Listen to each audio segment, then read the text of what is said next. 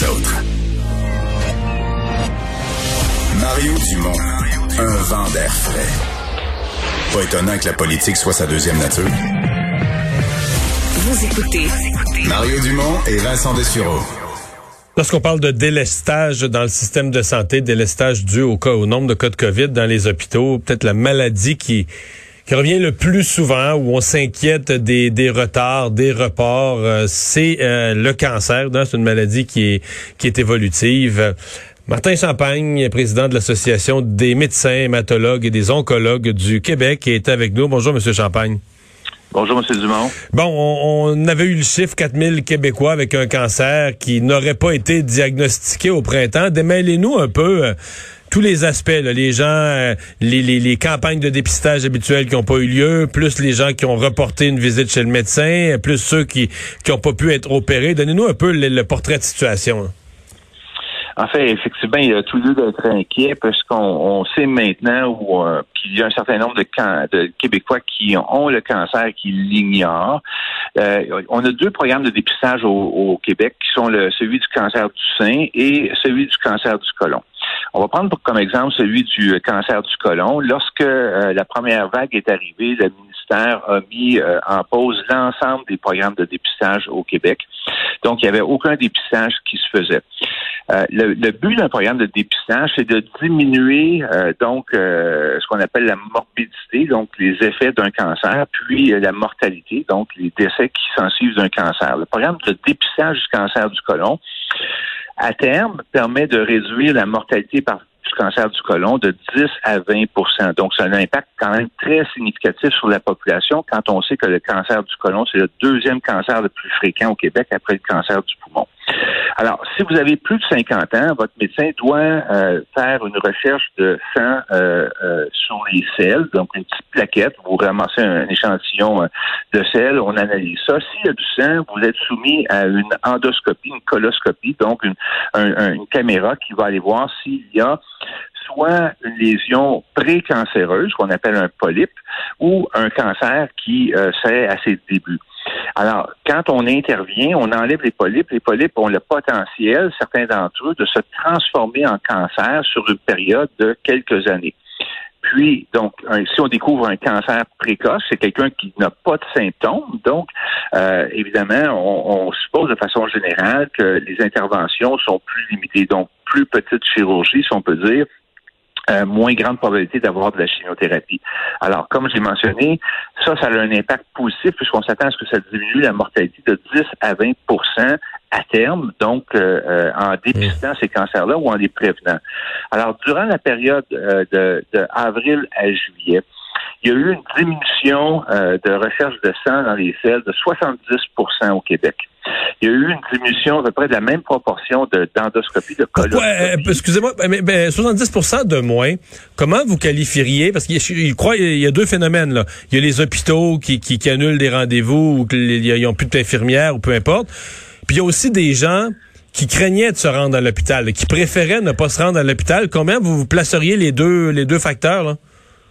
Oh, ben, je pense qu'il y a une contribution des deux. Il y a eu, durant la première vague, évidemment, il manquait de matériel de protection. Les mais les patients n'avaient pas accès avec, à leur médecin de façon générale. Je pense que ça, on a appris. Et présentement, je pense que l'accessibilité aux médecins, elle, est, meilleure, facile. Elle, est meilleure. Mais euh, oui, effectivement, je pense que c'est un mélange des deux. Le, votre plaquette de test de sel, il faut l'amener à l'hôpital. Les hôpitaux ont commencé à imposer des rendez-vous. Euh, donc, il y a eu toute une logistique qui s'est mise en place qui était plus laborieuse. Les patients avaient peur de se présenter dans les hôpitaux. Mais quoi qu'il en soit, la résultante, c'est qu'il y a eu quand même 70% de moins de tests, euh, donc de dépistage. Puis on sait que, bon, malgré tout, même pour les patients, les patients qui se présentaient avec des symptômes, euh, donc vous avez des douleurs, on fait un scan, vous avez une masse, vous avez votre coloscopie.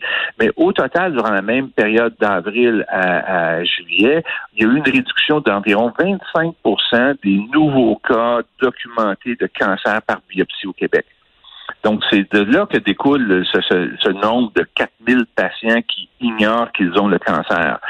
Or, c'est, ça, donc les délais, euh, il y a eu il y a beaucoup de gens qui n'ont pas eu leur test de dépistage. Les tests de dépistage sont en cours présentement. Il y a encore un goulot d'étranglement pour avoir accès à l'endoscopie. Au mois de septembre, à la fin de l'été, on avait repris à peu près le niveau normal d'opération, euh, d'intervention, mais on n'était pas encore en mode rattrapage. Donc, on a un, gros six mois de rattrapage et là, on ajoute le délestage. Donc, euh, on peut imaginer qu'à terme, euh, il y a un impact considérable. Les épidémiologistes euh, anglais ont fait une étude, puis ils ont estimé que la première vague euh, donc de la COVID par la réduction d'accessibilité des patients, donc la difficulté d'accès à aller à l'hôpital, allait résulter, pouvait résulter à une augmentation de décès par cancer de 10% par année pour les 10 prochaines années. Donc, c'est un impact considérable. Sur 10 ans. Pourquoi? Parce qu'il y a des, cancers qui auront évolué un peu plus longtemps, un peu, vont, laisser plus de traces, euh, des, qui vont ramener un deuxième cancer, une récidive, etc.? C'est juste. Donc, les cancers, euh, le retard de diagnostic de cancer fait que le cancer est plus avancé. Vous avez besoin d'une thérapie plus intensive. Puis, si vous avez une maladie qui est plus avancée, vos chances de guérison sont moins bonnes. Donc, il y a un impact immédiat pour le patient qui est diagnostiqué maintenant. Puis, il y a un impact sur le long terme où ses chances se voient réduites. Alors, donc, euh, ça, euh, il y a, y, a, définitivement donc un, impact considérable qui, qui, qui va euh, alourdir, euh, si le mot existe, donc le fardeau pour le patient, parce qu'il va être soumis à des thérapies plus intensives, plus euh, plus lourdes, puis euh, pour le système de santé, puisqu'il y aura plus davantage de thérapies. Donc, le, système risque d'être saturé aussi pendant plusieurs années. Alors, il y a tout lieu d'être inquiet, puis je pense que on a tous un devoir comme citoyens à bien respecter les les consignes de la santé publique et du gouvernement, puisque en bout de ligne, ce qu'on c'est les chances de guérison de notre frère, de notre soeur, de notre père, de notre mère, donc de notre entourage immédiat en saturant euh, le système de santé par euh, une infection à COVID présentement. Euh, est-ce que quand, on met bout à bout ce que vous ce que vous venez de nous dire, plus le les, les, 140 quelques mille chirurgies qui sont en retard. Là-dedans, il n'y a pas juste du cancer, il y a, beaucoup, par exemple, d'orthopédie ou de, euh, de, de, cataracte, des, toutes sortes de chirurgies électives, mais c'est vraiment difficile pour, euh, pour le commun des mortels, pour les citoyens, de s'imaginer comment notre système de santé va reprendre le dessus sur tout ça, parce qu'on a l'impression que notre système de santé vit déjà débordé en, tout temps, à tout moment.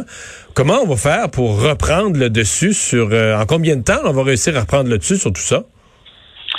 Euh, ça risque de prendre plusieurs années. Ça pourra pas être, euh, comme on dit en anglais, business as usual. Les choses reprendront pas comme s'il y avait rien eu. Là. Alors, il va falloir, il y a des protocoles de priorisation qui ont été donc émis pour les chirurgies. il y a des situations donc plus urgentes. Il va falloir faire la même chose pour les endoscopies, les coloscopies, les traitements de chimiothérapie. Donc tout ça, il y a une hiérarchisation qui est en train de se mettre en branle. Mais pour l'instant, il y a rien de tout ça qui est applicable puisqu'on n'est pas en mode rattrapage, on est encore en mode délestage à grande échelle. Docteur Champagne, merci beaucoup de nous avoir parlé. On va espérer que la, pandémie euh, laisse place le plus vite possible à un fonctionnement régulier de nos hôpitaux. Merci. On en a tous besoin, monsieur. Oui. Au revoir, Martin Champagne, président de l'Association des hématologues et des oncologues du Québec. Euh, on fait une pause.